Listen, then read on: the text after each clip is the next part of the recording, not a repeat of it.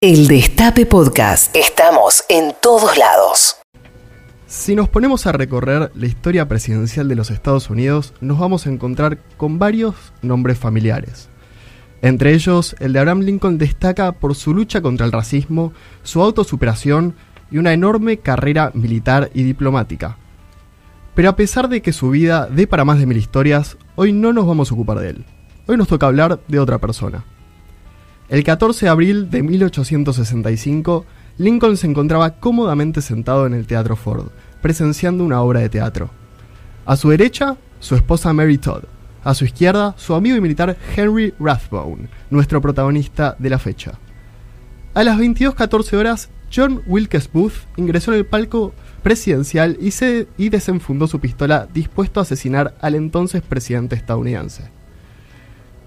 El único que logró percatarse de lo que sucedía fue Rathbone, que se abalanzó sobre Booth en un fallido intento de frenar el asesinato. Lincoln cayó muerto en el piso por el disparo, pero la escena no terminó ahí. Rathbone comenzó a forcejear con Booth, quien le hirió gravemente de una cuchillada que le perforó desde el codo hasta el hombro de su brazo izquierdo. Sin percatarse de la grave herida que Booth le había cometido, Rathbone volvió a levantarse para agarrar al asesino antes de que escapara. Llegó a tomarlo de su traje antes de que saltara desde el palco, provocando que Booth cayera torpemente y se rompiera una pierna al estrellarse contra el escenario. Pero a pesar de tener una pierna fracturada, el infame asesino logró escapar por 12 días de las autoridades. Pero volvamos a Rathbone. Luego de este suceso, algo comenzaría a crecer en su mente, algo que lo perturbaría tanto que llegaría a cometer crímenes inimaginables para un honorable y destacado jefe militar. Curado de sus heridas, Rathbone comenzó a sufrir de una inestabilidad mental aguda. Muchos médicos de la época afirmaban que sufría de enfermedades físicas jamás estudiadas, como dolores de panza crónicos y sensaciones de cuchillazos constantes. En 1967, dos años después del asesinato de Lincoln, Rathbone se casó con Clara Harris. Con ella tuvo tres hijos, Henry, Gerald y Clara Pauline.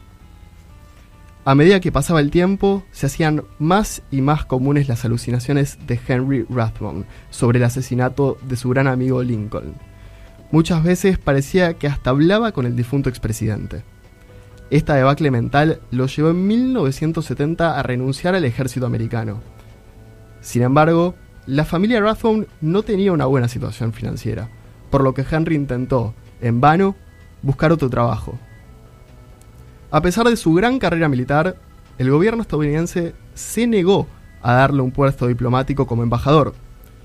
Cerca de la ruina y buscando nuevas oportunidades, la familia se mudó a Alemania. Rathbone entonces comenzó a tener impulsos violentos contra su esposa. La acusaba de serle infiel y de estar planeando escapar y llevarse a sus hijos. Clara Harris, desesperada, intentó buscar ayuda en expertos, pero nadie parecía estar muy interesado en darle una mano al desquiciado Rathbone. El 23 de diciembre de 1883, aún en Alemania, Rathbone terminó de perder la cordura, y esta vez en serio. En un ataque de ira indescriptible, el ex militar trató de asesinar a sus tres hijos.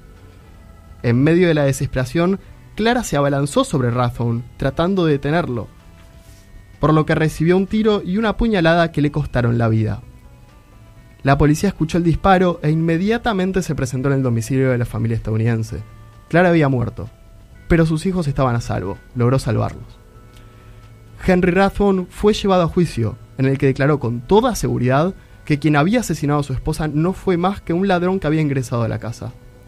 La corte declaró inmediatamente que Rathbone no estaba en condiciones de quedar en libertad y fue enviado por el resto de sus días a un hospital psiquiátrico en Hildesheim, Alemania. Murió el 14 de agosto de 1911,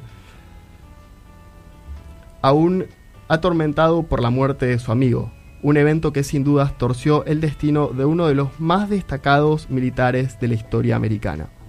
El cementerio donde fue enterrado decidió exhumar los cuerpos de Clara y Henry Rathbone debido a las nulas visitas que recibían sus tumbas. Finalmente fueron enterrados debajo de otros cuerpos para mantener sus cadáveres intactos, pero hacer más lugar en el cementerio. Henry Rathbone supo ese 14 de abril de 1865 que no logró salvar a su gran amigo Lincoln. Lo que no sabía es que en ese preciso instante en el que cayó en el piso con su brazo izquierdo abierto de par en par, había comenzado a gestarse su propio fin. Escúchanos donde sea, cuando quieras. El Destape Podcast.